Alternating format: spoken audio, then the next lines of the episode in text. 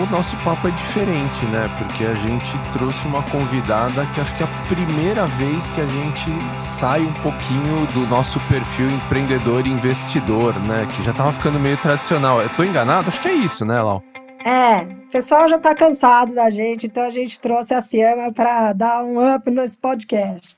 É isso, meu. Esse negócio assim, é, startup quer ser Big Tech, então a gente trouxe alguém de Big Tech para falar como é que tem que ser. Chega de papo. Exatamente. Não é quando chegar lá, chegou lá, né? Então vamos nessa. Temos aqui hoje Fiamma Zarif. Super obrigado por estar tá dispondo aí do teu tempo para estar tá com a gente aqui no Astela Playbook.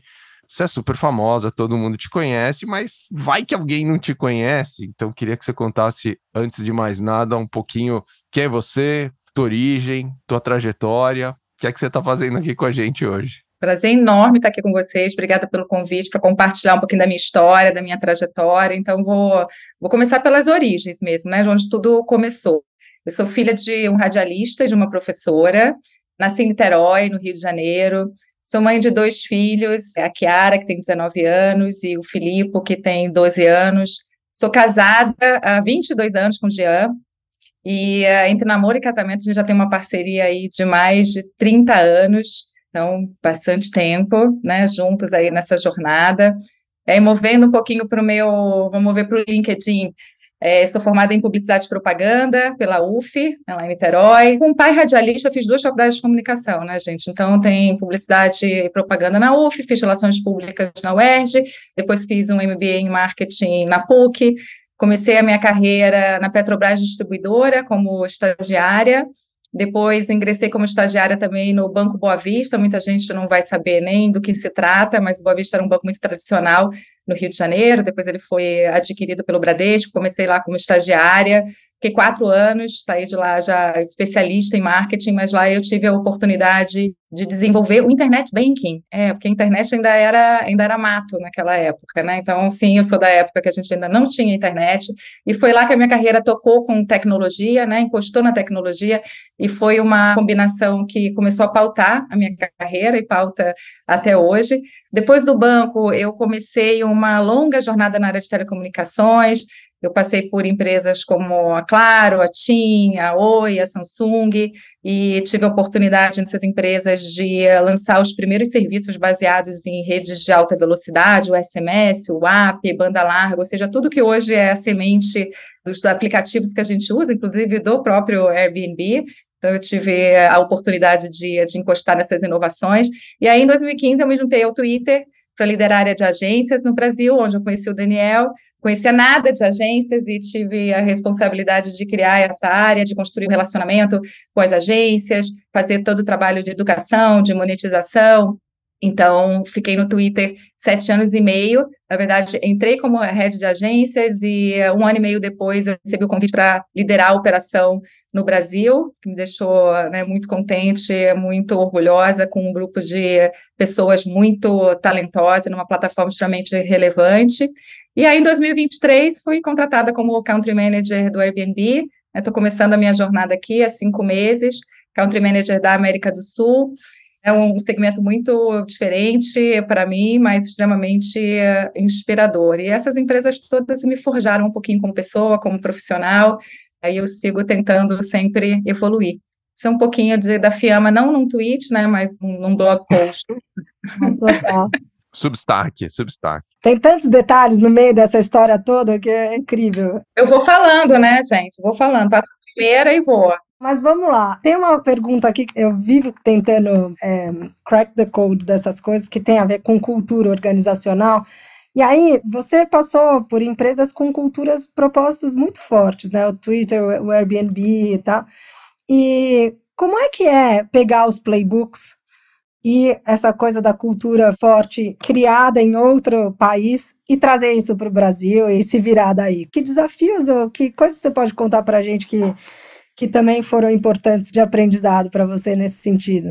É, o grande aprendizado quando você está numa operação local, Laura, é essas empresas elas são muito matriciais, né? Costumo dizer no Twitter, por exemplo, eu era responsável pela área de vendas, mas eram praticamente 15 outras áreas que não, não se reportavam para mim. Então, você tem é, literalmente que praticar a liderança pela influência e não pela autoridade, né? Você precisa realmente trazer esse grupo junto, você precisa dar uma direção, você precisa inspirar, você precisa despertar a paixão e o interesse das pessoas para ir atrás de um objetivo comum, e isso não é trivial.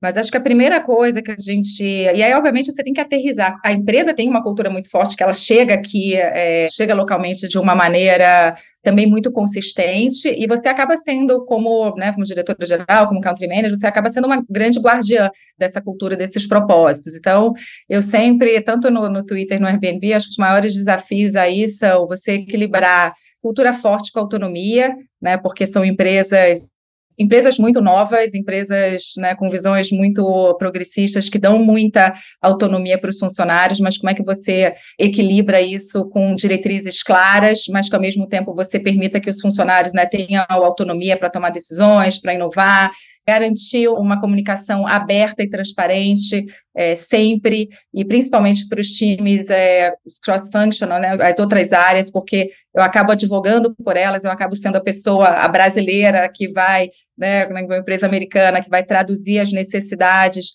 dessas pessoas lá para fora. Então, essa, essa comunicação tem que ser muito aberta, transparente. Também na hora do feedback, ou seja, você ser muito, sempre muito construtivo, muito bem intencionado, mas manter a responsabilidade individual sempre muito bem é, apontada, manter esses talentos alinhados com essa cultura. Aí, desde a entrada, é muito importante, principalmente numa operação local, você acertar nessa atração de talentos, nessa contratação de talentos. Aí eu vou contar aqui uma história do do próprio Airbnb, como é que o Airbnb faz isso? E foi a primeira vez que eu vivi isso é, numa empresa e eu achei sensacional. Eles têm, você passa por um processo, meu processo, por exemplo, durou quatro meses.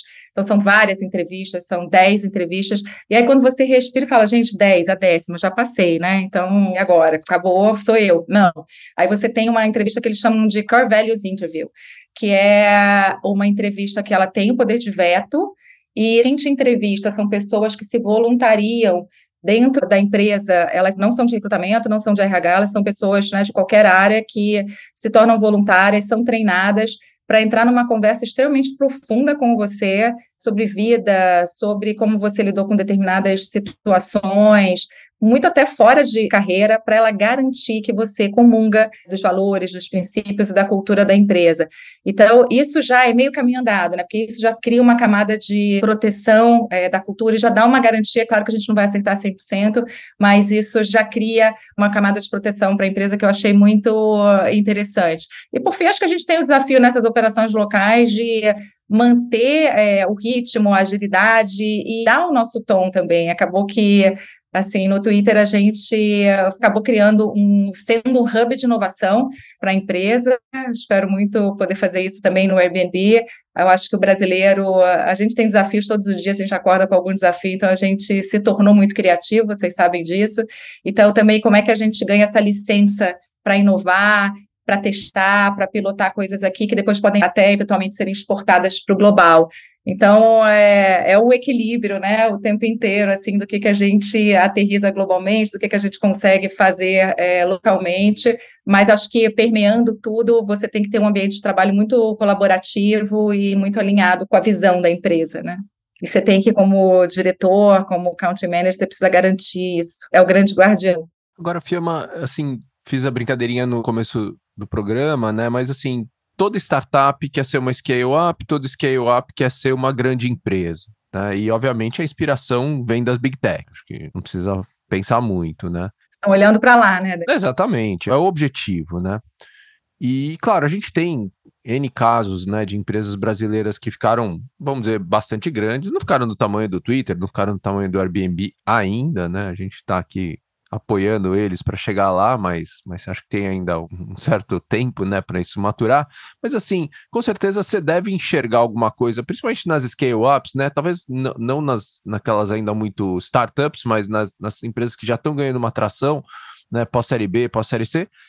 E você deve ter uma visão crítica, assim, de que empresas como essas poderiam já estar tá olhando, né, e bebendo dessa fonte, já que o objetivo é chegar lá, né?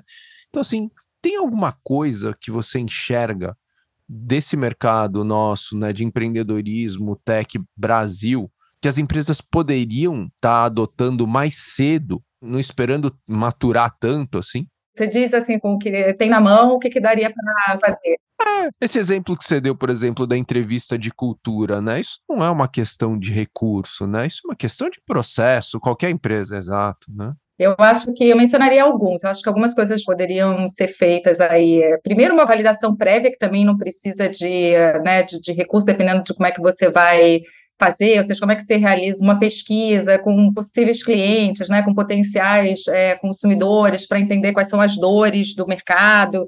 Então, isso é uma coisa que você pode fazer. Iteração também é, rápida, né, capacidade de você também ter uma a partir desses feedbacks, você fazer algum tipo de melhoria também que não exija muitos recursos, mas você já pode ter algumas dicas, né, de como é que você, do que que tá, essa dor vai ser atendida ou não, o que que eu posso já estar tá iterando aqui. Network e parceria acho que é fundamental, você já trazer desde o início, né, construir relacionamento com outros empreendedores, com investidores, com especialistas, com consultores, acho que isso pode resultar em, em oportunidades de colaboração, de orientação, então, isso é fundamental. Isso é algo que a gente não pode parar de fazer nunca em qualquer negócio, acho que em qualquer estágio. O foco no cliente também, em qualquer estágio, ou seja, priorizar sempre a compreensão de como é que os seus consumidores, mesmo que poucos ainda nesse início, como é que eles estão se relacionando com o produto, é, o que, que eles estão priorizando nessa relação com o seu produto, com o seu serviço, ou seja, isso também não precisa, você com alguns contatos, você com, com observação, você, você já consegue tirar alguns insights é, importantes. Eu acho também que é, crescimento orgânico, né, entender, hoje a gente tem tantas formas de aprender como fazer marketing de conteúdo, como usar as mídias sociais, marketing boca a boca, para você também poder começar a alcançar clientes sem grandes é, quantias, sem grandes investimentos. Não dá para fazer já uma, uma estratégia em cima disso. E nada disso requer grandes recursos, grandes investimentos. Acho que são coisas que os empreendedores já podem começar a fazer é, desde o início. Você investe como anjo ou não? Eu invisto. Você sabe que eu fiz o meu primeiro investimento anjo no ano passado. É, pode falar da empresa? Ou... Pode, claro.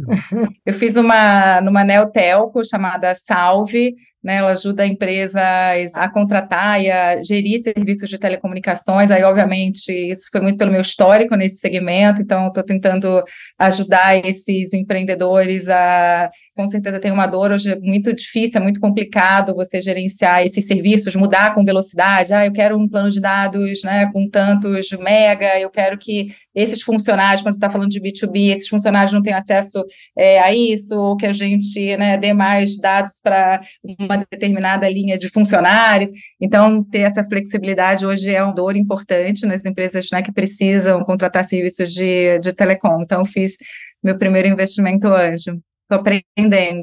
E o que te chamou a atenção, assim, o que te faz brilhar o olho, assim, numa empresa nesse estágio? É, eu gostei muito do time, né, assim, um time experiente de, uh, são sempre muito novos falar que é experiente, mas um time de fundadores, é, primeiro com habilidades complementares, com alguma experiência no que eles estavam fazendo e também muita paixão, muita paixão pela ideia deles, Olhei também se o mercado, né, que essa oportunidade que eles estavam buscando, se eles estavam realmente resolvendo é, um problema real, né, se eles tinham um modelo de negócio sustentável e um potencial de escalar uh, esse modelo. Como falei um pouquinho se a proposta de valor era única e tração no mercado, né? Se já tinha algum tipo de cliente pagante, métrica de crescimento, algum feedback positivo de usuários, então eu já sabia que tinha uma, uma determinada atração. E aí fiz esse investimento. Assim, não tenho experiência de vocês para poder né, falar se eu analisei bem ou não, mas estou é, gostando muito da experiência. Espero poder fazer outros. Que legal. A gente aprende muito com eles. É, com certeza. Pô, mega legal. O Fiamma, eu tava aqui lembrando do dia que a gente se conheceu num almoço que a Ju proporcionou e a gente imediatamente descobriu que a gente carrega, tem uma mania. Foi sensacional. a gente carrega o caderninho e o lápis, que não é qualquer um, é o 6B. Aponta aí, tem que ter o barulhinho. É, essa gravação não é a gravação se não tiver o barulhinho. Não, e ela tirou da bolsa. Você tinha uma bolsa, né? Nós duas tínhamos na bolsa. Eu não sei quem que sacou a aba primeiro. É, falou, não, peraí, eu vou pegar aqui. As duas sacaram o, o 6B da bolsa. Foi incrível, foi um encontro de almas. É. E conta o que, que o caderninho e o 6B é, desempenham para você em termos de assim, instrumento no dia a dia. E assim, eu me lembro de você contar um pouco que tinham tipos de anotações diferentes, caderninhos diferentes. Conta, eu acho isso um hack mega legal cores diferentes. É. e uma mulher de tecnologia, né? Mas eu vou contar um pouquinho, assim, porque essa, dessa minha paixão pelos moleskines, o moleskines e o lápis é, 6B. Eu sou muito adepta do clear writing, clear thinking. Acho que, na essência, assim, uma escrita clara, ela é uma representação muito tangível, assim, do nosso processo de pensamento, né? E aí o ato de você articular essas essas ideias né, de forma estruturada e você escrever, porque você, eu poderia estar escrevendo no computador, mas eu gosto de escrever é, mesmo no Moleskine, eu acho que isso desafia você a pensar de uma forma mais profunda, mais crítica, mais coerente. Então, eu uso muito, Laura, esses caderninhos para anotar qualquer insight que eu tenho, é, em qualquer lugar, em qualquer momento, é, coisas que eu estou lendo, ele está sempre comigo, né, andando comigo, ou pela casa, ou dentro da bolsa, então se eu estou lendo alguma coisa, estou lendo o livro, se eu estou lendo uma notícia, se eu estou ouvindo um podcast e eu ouço alguma coisa muito interessante, eu vou e né, paro e dou aquela anotada, até para fazer exatamente esse processo de deixa eu refletir sobre isso, para não deixar passar, você poderia estar no próprio livro, né, você está marcando, mas eu gosto de escrever e refletir, porque se aquilo me fez né, parar para abrir o, o Moleskine e escrever, acho que é algo que merece ser refletido. E eu acabo usando muito nessas situações aqui, né, quando eu tenho que fazer um podcast, quando eu tenho que fazer uma palestra, quando eu tenho que dar uma entrevista, e é muito interessante que sempre, eu, aí eu me tranco para me preparar para esses momentos, aí vem meus filhos e falam, mamãe, tá fazendo o quê? Eu falo, ah, não, estou me preparando aqui para um podcast, eu vou dar uma entrevista. Ah, não, mamãe, não acredito. E é sobre o quê? É sobre diversidade? É sobre o negócio? Eu falei, é exatamente sobre isso. Mas, mãe, você está se preparando de novo? O que, que você está com esses, né, os molestins abertos? Eu falei, gente, é sempre eu evoluo, o mundo evolui, as coisas evoluem, e toda vez que eu vou falar, é, eu quero rever as perspectivas, eu quero trazer coisas novas, eu quero ver coisas que eu tenha lido e que sejam novos insights. Então, eles não se conformam, eles acham que eu tenho sempre que. Vai estar preparando de novo? Então, eu uso muito meus moleskines para esse, esse processo, que é um processo de reflexão e depois também de trazer coisas novas, porque a gente está sempre, é, ainda mais na minha posição, está sempre compartilhando conhecimento, está sempre né, sendo entrevistada, estamos aqui compartilhando um pouquinho com vocês. Então, amo meus moleskines, tem cores diferentes. É. E quando que as coisas saem do Moleskine e vão para o computador ou vão, ou vão para algum outro lugar, assim? Assim, situações como essa, porque aí eu pego, trago, eu gosto muito de, né, de preparar, de fazer algumas notas, e aí eu faço no computador, e aí eu trago alguns dos insights, algumas das ideias na hora que eu estou fazendo, né, ou o roteiro, ou me preparando para uma entrevista, porque aí é tanta coisa anotada, aí você tem que escolher algumas, e aí elas vão para o elas vão para o computador. Eu estou aqui com minhas notas, você acha que não? Eu tenho aqui elas aqui. É, eu tenho também, ó. Tem um monte aqui. Eu já anotei insights dessa conversa. Oba, no Moleskine, que bom. Se você está anotando, eu fico feliz. Estou anotando, ó. E me conta uma coisa, a tua trajetória eu sei que não foi fácil. Você tem dois filhos, você mudou do Rio para São Paulo, esse eterno dilema que a gente vive entre trabalho, família e tal que, que te pega ou te aborrece no dia a dia e o que, que te ajuda e te engrandece? Conta um pouco assim, como é que você vai balançando? Então vamos, vou falar um pouquinho. É, a gente sempre acho para chegar, né, onde você quer, a gente sempre faz muito sacrifício, mas acho que também a gente também sempre tem que reconhecer aí o privilégio enorme que a gente tem, né, de, de educação, de recurso, então foi difícil, cheguei, mas também num ambiente que é muito privilegiado, mas cada um tem as suas dores, as suas dificuldades. O que, que me aborrece atualmente, muito assim, o que, que me irrita, é quando eu não consigo, por algum motivo, planejar minha rotina, é, e aí eu já começo a semana devendo ao universo, né? Porque você começa toda confusa, você começa toda desorganizada, e aí as coisas vão saindo muito do controle, aí eu não consigo dar atenção para minha família do jeito que eu gostaria, eu não consigo realizar os meus rituais pessoais que são importantes, seja uma meditação, seja fazer um exercício físico. Então, esse planejamento, que geralmente acontece no domingo, ele é super importante para mim, e quando eu não consigo fazer isso, eu realmente já acordo na segunda devendo, sabe, assim, ai, meu Deus, é o que, que eu vou começar a fazer, e aí a coisa sai um pouco do, uh, dos trilhos, isso me aborrece. E o que, mais me ajuda e me engrandece? Primeiro, obviamente, o convívio com os meus filhos, é, e ele ficou muito mais intenso depois da pandemia, acho que foi Isso foi, de novo, né, um privilégio de quem pode trabalhar remotamente, porque é uma delícia estar um pouco mais perto deles e aprender com eles todos os dias. Eu não tive, né, não tinha essa oportunidade quando o trabalho era algo diário, principalmente quando eu morava em Niterói. É, e a Ju sabe bem disso, dessas dores de atravessar aquela ponte todos os dias para ir para o Leblon, trabalhar na Oi, é, dirigir 20 quilômetros. Então, a minha filha sentiu muito essa ausência, porque eram muitas horas fora de casa. Então, uma coisa que hoje me ajuda é isso, esse convívio.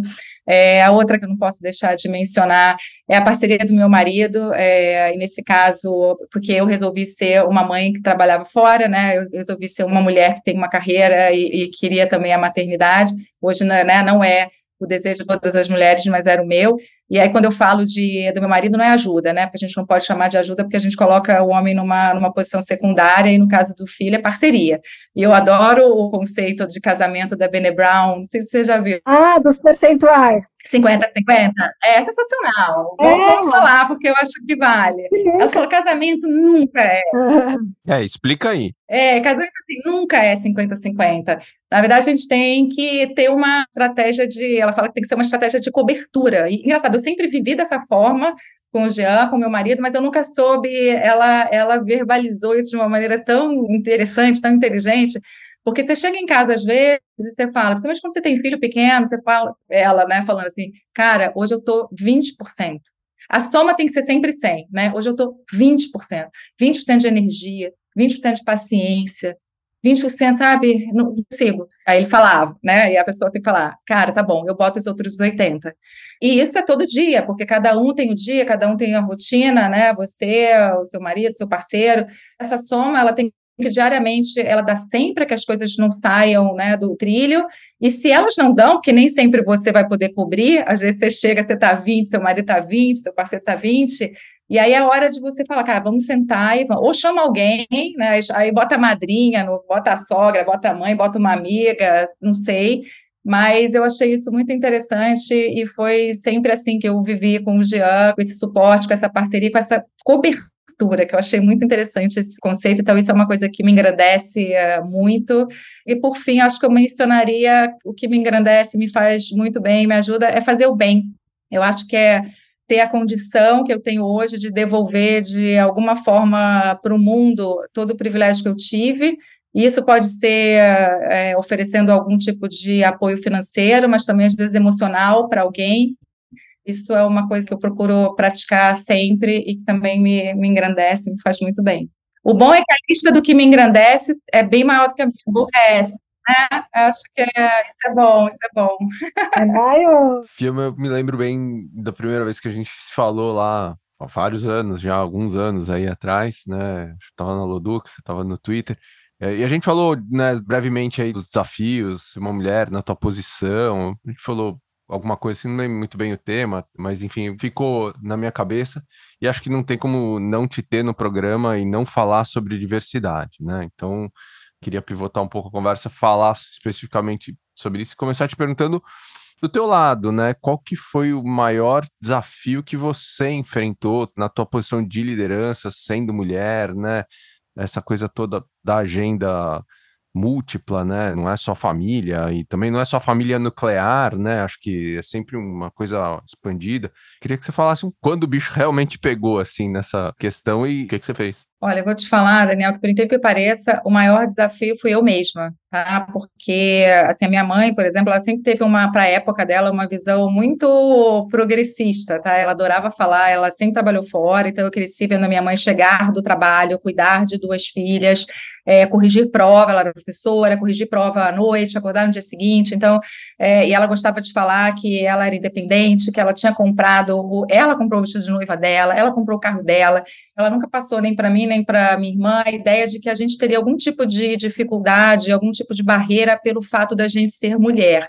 Isso me deu um ponto cego importante, assim, porque eu fui, que eu comecei a minha carreira e, como eu falei, né, Petrobras, banco, depois Telco, empresas extremamente masculinas, E eu não entendia muito bem, eu ia, né? Então eu levantava a mão, eu falava, não estava nem aí, não tinha nenhum tipo de questionamento. E é óbvio que as coisas eram tão culturalmente impregnadas ali, você sem repertório, eu não, eu não reparava. Mas o que eu fui vendo é que, à medida que eu ia crescendo, né, quando eu cheguei na, na carreira, tinham mais mulheres, vamos dizer que tinha meio a meio, logo que você começa, e à medida que eu ia progredindo, eu via que as mulheres elas iam é, desistindo, elas iam ficando para trás, elas iam é, desistindo da carreira, e aí eu comecei a entender, né, putz, é o preconceito, comecei a tomar consciência, né, do, do bias, das interrupções, das diferenças salariais, das injustiças, da maternidade, do medo, das inseguranças.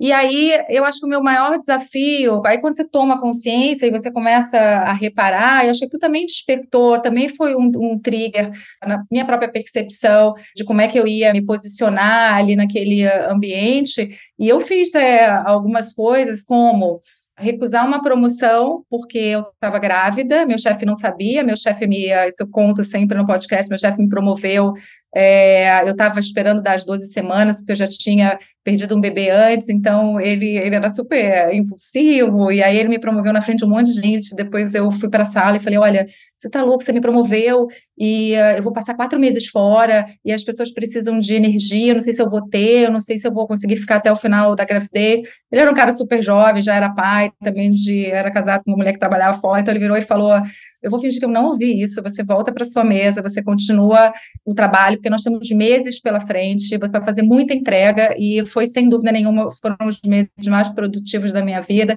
É, no próprio Twitter, quando eu recebi o convite para assumir Uh, como country manager, a primeira resposta foi não, porque eu só estava lá um ano e meio, é, Daniel sabe, eu não sabia nada ainda sobre agências, eu estava comentando com você com o Daniel, eu não entendia nem o que, eu estava falando. Então eu falava, não estou preparada. Eu fui a prova viva dos estudos que mostram que uma mulher ela precisa se sentir 100% preparada para assumir qualquer desafio, e o homem com 60% já está assinando a offer. Então, o Guilherme, na época que era o country manager, teve que fazer um trabalho de me convencer de que ele não precisava de conhecimento de plataforma digital, não precisava de conhecimento de marketing digital, porque tinha 100 pessoas que faziam isso lá no Twitter. O que ele precisava de uma pessoa conectora, que conectasse aquelas áreas todas, né, é, multidisciplinares. E aí eu falei, putz, essa pessoa sou eu. Então, fui o meu grande meu grande desafio. Então, eu tive que, para superar isso, eu tive que entrar numa jornada de desenvolvimento de autoconhecimento para poder ter consciência dos meus pontos fortes, né, dos meus pontos fracos, dos pontos de luz e sombra. Eu tive que trabalhar na minha autoestima ou seja, ter clareza, sempre lembrar das minhas conquistas e aceitar as minhas falhas e as minhas derrotas e não deixar que elas me definissem, porque né, às vezes a gente vai lá para baixo e depois consegue sair. É, e também muita autocompaixão, que esse é um exercício ainda eu ainda estou desenvolvendo, que é um exercício que eu ainda estou fazendo, que é a gente tratar a gente mesmo com o mesmo carinho com que a gente trata os outros, né? Então eu sempre fui muito demanding, muito exigente comigo mesma, e eu acho que a gente tem que ter mais cuidado com a gente, a gente se celebrar mais, a gente se abraçar mais, a gente ter mais cuidado com a gente. Então foi assim que eu procurei enfrentar esse esse maior desafio que era eu mesma. É claro, né, que assim, a gente tem, a gente enfrentei várias situações, né, de, de machismo, né, todas as dificuldades que todas as mulheres é, passam, mas a partir do momento que eu comecei com esse autoconhecimento, com essa, você estando preparada tecnicamente, você tendo autoestima e você cuidando de você mesmo, você enfrenta, você vai, aí você se sente mais forte. Total. E eu me conecto imensamente com o que você está falando, muito porque no começo de carreira é aquela coisa meio que do ignorante, né? É valente porque não está enxergando, porque não está entendendo, assim, o que que tá... Ignorância é uma benção, né? Era uma benção para mim. Aí eu é, fui caindo na real, falei, ah, tem alguma coisa errada aqui que eu não estou vendo. O Alexandre, meu marido, que fala que não tem valentia maior do que a do ignorante, porque ele não sabe. Exatamente, você não sabe o que, que você está enfrentando, né? Então você vai, eu passei a primeira e fui, assim. Então, mas depois você vai caindo em si e aí vai, opa. Então, foi uma jornada aí de descoberta e de superação. É o que você está falando, né? Uma jornada realmente. Que tipo de conselho você daria assim para quem está começando nesse meio que muitas vezes é tem que estruturais, assim, que precisam ser trabalhados. Eu acho que a primeira coisa é a gente não almejar é, a perfeição, a gente não traçar modelos é, inatingíveis. As mulheres são né, craques em fazer isso. Você é mulher perfeita, você é mãe perfeita, você é a profissional perfeita. Isso é impossível. Então, eu aprendi a despender, a colocar a minha energia naquilo que era realmente fundamental para mim. Então, ah, cheguei na palestra, a unha não estava feita, vai descascada mesmo, né? Não tem, porque você tem que estar também sempre arrumada, tudo tem que estar perfeito. Não, então, é importante para mim, o filho foi de amarelo, tinha que ir de azul, me flagelava, assim, falava assim, meu Deus do céu, como é que... Não, não aconteceu nada, tudo bem, foi uma falha. Então, realmente, aquilo, eh, você não traçar esse modelo de eh, perfeição, porque ele é inatingível. Acho que o segundo é você é, definir muito bem o que é sucesso para você, do que, você está disposta a abrir mão para alcançar o que você quer. E sucesso é uma visão, acho que é muito pessoal, mas quando você tem essa definição clara, isso te ajuda a fazer as escolhas no meio do caminho. Ter uma rede de suporte é importantíssimo, principalmente se você é uma mulher que quer ter uma carreira e ser mãe, né? Como nem toda mulher quer, mas é, eu acho que ter uma rede de suporte que pode ser o seu marido, a sua mãe, sua sogra, uma ajudante, uma amiga, ninguém faz nada sozinho, então é importante contar com essa rede ter uma boa combinação de mentores, me ajudaram muito, é, homens, mulheres, com diferentes idades, experiências e perspectivas. Ontem eu estava também falando sobre isso num evento do Airbnb de, sobre diversidade e inclusão, e falando de mentoria reversa. Eu tive no Twitter mentores que eram estagiários, que me ajudaram muito com o gap de tecnologia, me davam aula de blockchain quando a gente resolveu que a gente ia ter cliente de cripto. Então, é super importante você fazer essa, essa mentoria é, reversa. Não parar de aprender nunca e principalmente aprender a desaprender. A gente viu muito isso na pandemia, né? Muitas verdades foram, né, foram ladeira abaixo e a gente teve que aprender um monte de coisa nova e teve que ter muita flexibilidade, muita capacidade de adaptação. Então, não parar de aprender nunca. Eu acho uma coisa para mulher também que é sempre um desafio é ser vocal, por algum tempo eu achei que o meu trabalho ia falar por mim, os resultados que eu dava, ia falar, eles iam falar por mim, mas você tem que falar sobre o seu trabalho, então assim, levanta a mão, tenha autoconfiança e, e fale, e às vezes vai falar uma palavra, depois vai falar uma frase, mas a autoconfiança é um músculo que a gente exercita, e aí, por fim, como eu falei, acho que investi muito nessa jornada de autoconhecimento, autoestima e autocompaixão, que acho que é muito importante, principalmente para as mulheres. Não é pouco uma lista né, de conselhos, mas é como é uma jornada, dá tempo de você ir aprendendo né, aos poucos todos esses conselhos e botando em prática. Total. Mas é interessante, né? Pra gente ver como as coisas são estruturais, não é só o, o, É muito fácil falar que o machismo é estrutural, mas essa coisa da gente não se promover é porque a gente acha que sempre vai ter alguém que vai salvar, né? Cinderela ali. Ah, olha como ela é linda, né? E... Não levanta a mão para falar, e tem. Não, não é bem assim. Não é bem assim. Tem que ser vocal. E as mulheres têm muita dificuldade de fazer isso. E, Fiamma, agora pensando aqui nessa coisa da mentoria reversa que você comentou, o que, que você acha que a, Fiamma de 20 anos falaria para a Fiamma agora? Olha, sabe o que eu acho que, aí quando eu estava falando aqui de sucesso, né, na verdade acho que ela celebraria, porque eu lá com meus 20 anos eu estava traçando o que era sucesso para mim, e vou te falar, confessar que não era ser a número um, uma executiva número um de uma empresa internacional no Brasil. Eu não, eu não nenhum problema fazer isso. Eu acho que tem gente que coloca né, o cargo, eu quero chegar nessa posição.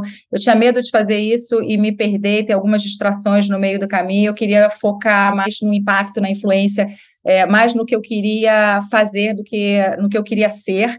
Então, eu tinha muita consciência de que eu, independente da cadeira que eu sentasse, eu queria impactar positivamente a vida das pessoas, a vida das empresas e até da sociedade, porque a gente acaba, isso acaba transbordando e você acaba fazendo, mesmo que numa escala pequena, você acaba tendo esse impacto. Então, acho que a Fiamma de 20 anos, que traçou essas metas, definiu o sucesso como isso, acho que ela falaria: Wow, you did it. É, acho que você, você conseguiu, porque hoje eu, eu olho para trás e lembra do que eu falei, do que eu tracei, e eu acho que dentro desse exercício da autocompaixão, acho que eu celebraria, ela falaria, putz, você fez, você está fazendo. E isso é muito bom, né? Essa sensação de realização. Acho que ela me parabenizaria. Legal. Ping-pong? Ping-pong, vamos. Fiamma, que você está lendo? Olha, eu estou lendo a passos super lentos, Daniel, por causa desse meu onboarding no, no Airbnb, que está sendo bastante intenso, mas está aqui na cabeceira. É A História da Riqueza do Brasil, que é bem denso, do Jorge Caldeira. Você já leu?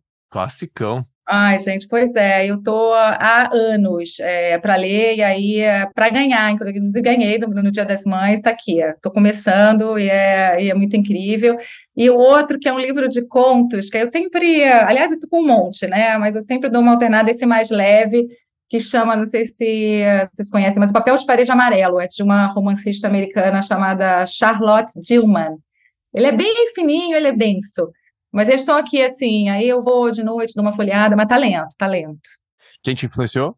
Esse vai ser bem é, uma resposta bem clássica, assim, mas meus pais, acho que é onde tudo começou, eu sou muito grata. É, a missão deles era criar filhos competentes, independentes e solidários, eu acho que eles fizeram um, um bom trabalho. Um ritual do teu cotidiano que você não abre mão?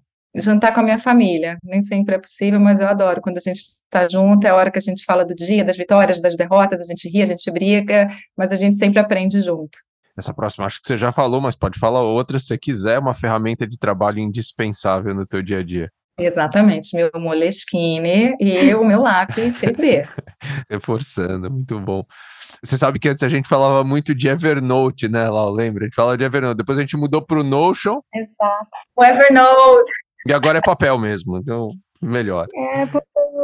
Mas, Daniel, você sabe que eu tenho Evernote também, né? Eu tenho, porque aí quando a Laura falou, quando sai do Moleskine? Aí sai do Moleskine, ele vai para o Evernote. Não, esse podcast vendeu muito Evernote. Aí depois vendeu muito Notion e agora a gente está ajudando a vender Moleskine. E agora o Moleskine vai ser uma loucura. O pessoal vai para as livrarias para comprar os Moleskines. Fiamma, para a gente acabar, você deve ter uma frase, você deve ter um mantra, algo que você recebeu de alguém ou que você deve ter criado sozinha e deve estar tá passando para frente toda hora. Que frase é essa? É, na verdade não é uma frase, mas é uma filosofia é, de esvaziar o copo, né? É, não sei se vocês já ouviram que é uma filosofia vem da filosofia chinesa Empty Your Cup, e a ideia é você entrar em conversas, entrar em relações é, com essa xícara vazia né, para que você possa, sem os seus pensamentos, sem os seus julgamentos, sem as suas experiências pessoais, para que essa xícara possa ser preenchida é, com outros pensamentos, com outras perspectivas e para que a conexão é, com essa pessoa, né, com essa situação que você está vivendo ali, ela seja realmente profunda e seja realmente autêntica. Eu acho que o mundo está precisando muito disso, né, dessa xícara vazia. A gente está chegando muito armado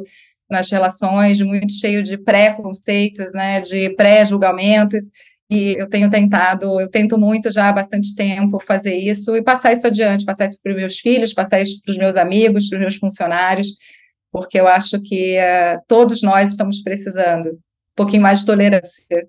Animal, incrível.